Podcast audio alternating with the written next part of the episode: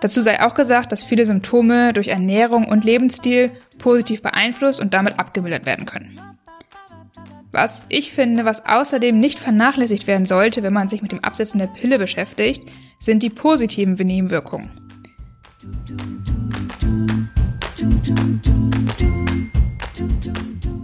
Let's Talk Female. Dein Podcast über und für den weiblichen Körper.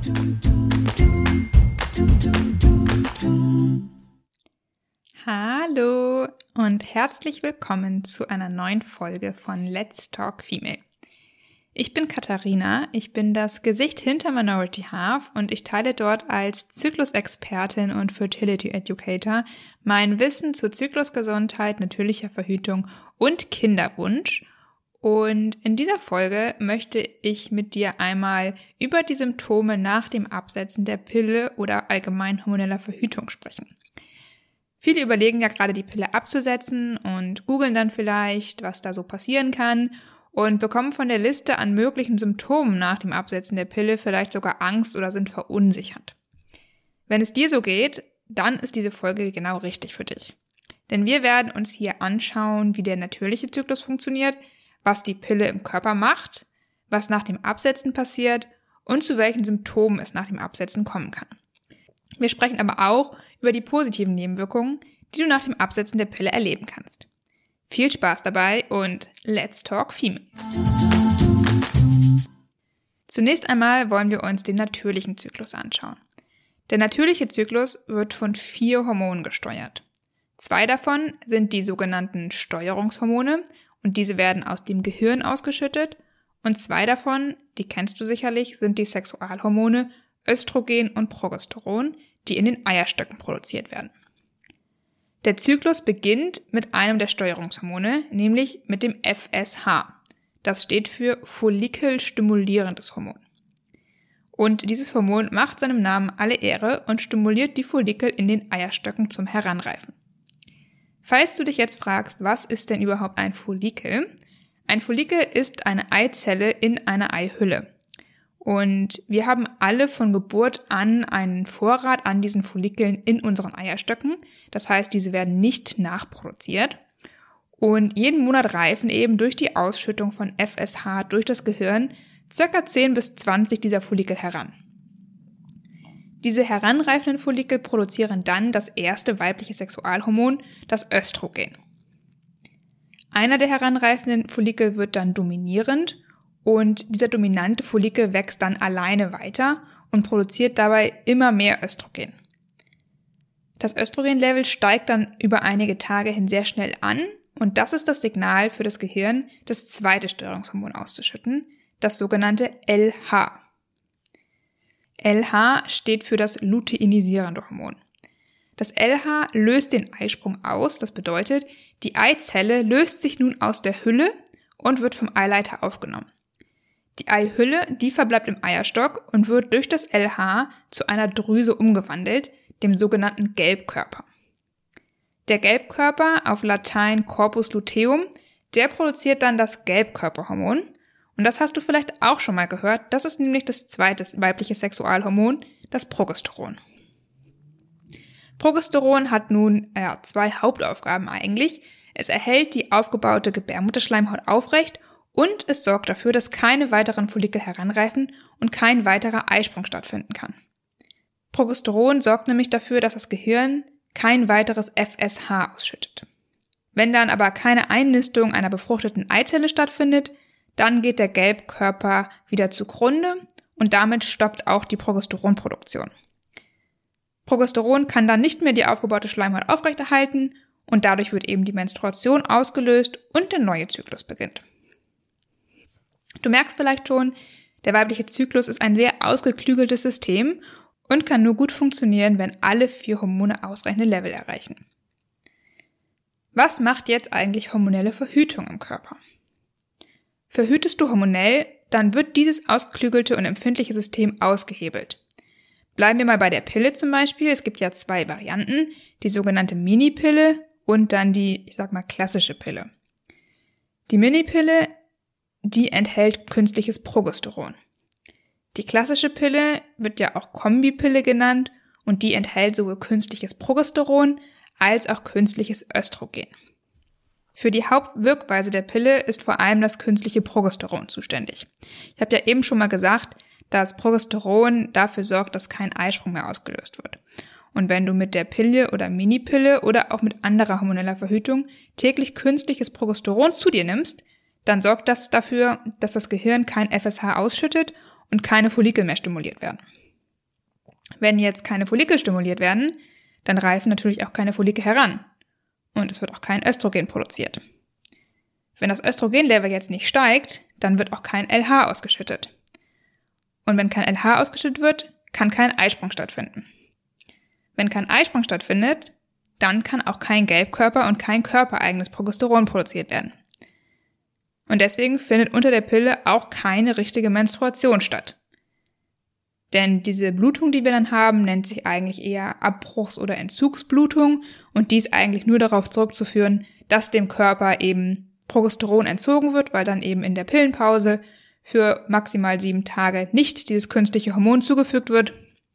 Und das sorgt dann für diese Entzugsblutung.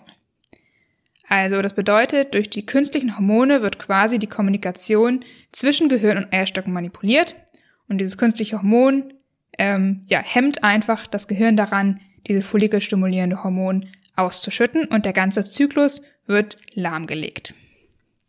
Was passiert nun nach dem Absetzen der hormonellen Verhütung? Zunächst werden erstmal die restlichen künstlichen Hormone vom Körper abgebaut und dann beginnt wieder das Gehirn, die Kommunikation mit den Eierstöcken aufzunehmen. Das heißt, es wird langsam wieder FSH ausgeschüttet, um die Follikel in den Eierstöcken zu stimulieren. Jetzt erinnere dich vielleicht mal zurück an die Zeit deiner Pubertät. Da hat das Ganze ja auch schon mal stattgefunden und auch da musste die Kommunikation zwischen Gehirn und Eierstöcken erstmal aufgenommen werden. Vermutlich hattest du auch da nicht von heute auf morgen einen perfekten Zyklus. Vermutlich hat auch da der Körper erstmal geübt und langsam die Hormonlevel gesteigert. Vielleicht hattest du auch da zunächst erstmal unregelmäßige Zyklen oder auch Zyklen ohne Eisprung. Ich glaube, das weiß man jetzt heute wahrscheinlich nicht mehr unbedingt. Ich äh, kann es ehrlich gesagt für mich auch nicht mehr sagen. Aber das Gleiche kann eben auch nach dem Absetzen der Pille passieren. Und durch diese vorübergehenden Hormondisbalancen, weil sich die Hormonlevel erstmal wieder einschwingen müssen, bekommen wir auch ähnliche Symptome, wie wir sie während der Pubertät erleben. Zum Beispiel vermehrte Pickel, Stimmungsschwankungen, Haarausfall, verstärkte Periodenschmerzen. Diese ganzen Symptome sind eben einfach auf die hormonellen Disbalancen vorwiegend zurückzuführen. Bei einer großen Mehrheit spielt sich dann nach circa drei bis sechs Monaten wieder ein gesunder Zyklus ein und damit verschwinden auch meistens die Symptome vom Absetzen der Pille. Dazu sei auch gesagt, dass viele Symptome durch Ernährung und Lebensstil positiv beeinflusst und damit abgemildert werden können.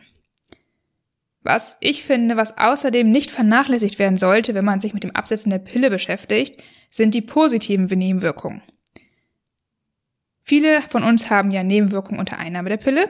Manche überlegen deswegen, sie abzusetzen.